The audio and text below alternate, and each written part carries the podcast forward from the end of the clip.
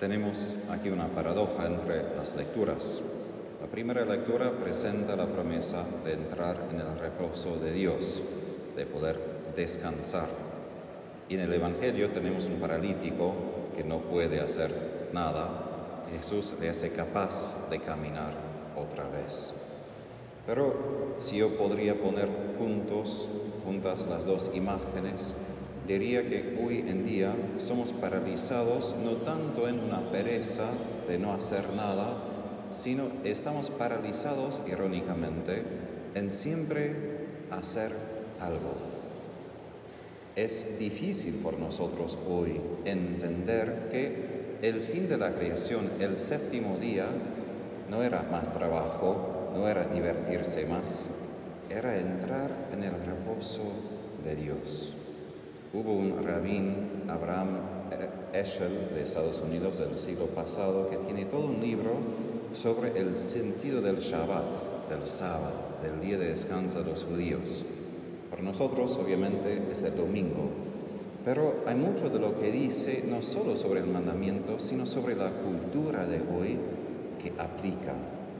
Y es esto lo que justamente el autor dice, que debemos esforzarnos para entrar en este reposo de Dios. Hoy en día trabajamos, sí, porque necesitamos dinero y queremos disfrutar de la vida, pero justamente hoy en día se ha desenganchado, se han quitado como meta de nuestro trabajo eso que somos creados para la comunión con Dios. Y eso es el reposo que nos promete. El reposo no es simplemente es un reposo de amor. Es un reposo donde reconocemos que ahora todos mis esfuerzos han llegado a su meta y esa meta es una comunión viva entre mí y Dios y entre mí y los demás. Y eso es una pregunta muy práctica por nosotros. Al fin de nuestros días de trabajo, al fin de nuestra semana, ¿qué es el premio que tenemos? ¿Qué es lo que estamos buscando? Porque o si pensamos así o no, todos nosotros tenemos algún premio, alguna meta, algún destino por lo cual estamos esforzándonos, nos gastamos las energías y estamos cansados. Y el domingo, por nosotros como cristianos, no es el fin de la semana como simplemente algo añadido. Bueno, tenemos los seis días y gracias a Dios que Él entiende que somos, estamos muy cansados y nos dé un día simplemente de reparar las fuerzas. Toda la semana solo tiene sentido a la luz del domingo. No tiene sentido fuera de eso, no es simplemente un día extra. Y si quitamos el domingo, entonces quedamos en Egipto como los hebreos, quedamos en esclavitud, en vivir simplemente según lo que manda este mundo, lo que mandan políticos, lo que mandan los demás, el trabajo, esto, otro, las exigencias de nuestros propios deseos. Y si nos quedamos de verdad cansados, porque el descanso, el reposo, es algo de verdad divino, es algo que solo Dios de verdad puede ofrecer. En el mundo antiguo no hubo un sábado como por los judíos. De hecho, los romanos no tenían un día de descanso como los judíos. Aún hoy es una idea que viene de la Biblia que tenemos sábado y domingo como días de descanso, porque antes simplemente eran más días para trabajar, de seguir. Entonces, eso hace surgir una pregunta también práctica y es, ¿qué hacemos en nuestros domingos?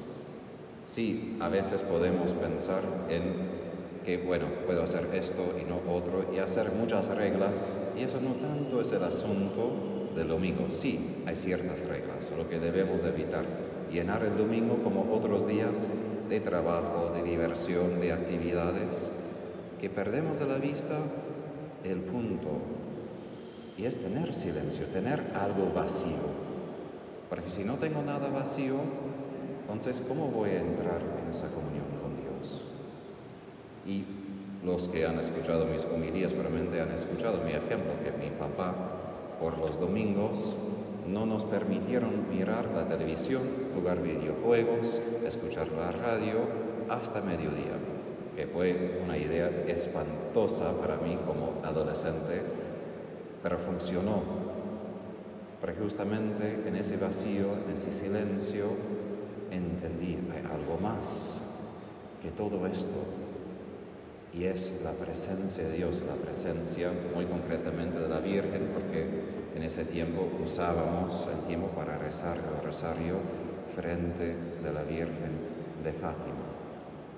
Un pecado que justamente, repito, que nos paraliza hoy es justamente esa actividad constante, la incapacidad nuestra de presentarnos frente de Jesús y reconocer, no puedo salvarme, ni puedo salvar al mundo, todo lo que somos como cristianos brota de esa experiencia como el paralítico de reconocer, necesito estar frente de Jesús. No simplemente una vez cuando sí era un pecador grande y ahora bueno, estoy mejor, entonces puedo seguir, sino como dice San Juan de la Cruz, yo no puedo quitar de mí mismo ni un pecado venial, no puedo reparar ni el pecado menos grave que podemos imaginar.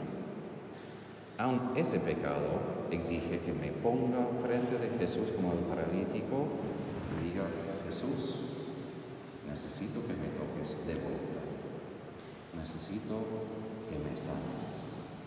Y solamente ahí podemos de verdad caminar. Y aquí la palabra en griego, levántate, es la misma palabra para resucitar. Y eso es la idea, que nosotros somos los resucitados, no simplemente los activos. Si solo somos los activos, somos como cualquier persona del mundo que sí quiere caminar, sí quiere hacer cosas, sí quiere dejar una huella y una marca. Pero nosotros somos los que reconocemos que somos muertos en el pecado y resucitados por Jesús. Y caminamos a causa de Él, caminamos tras de Él, caminamos con Él. Y ahí encontramos un reposo aún en este mundo. Y aquí termino.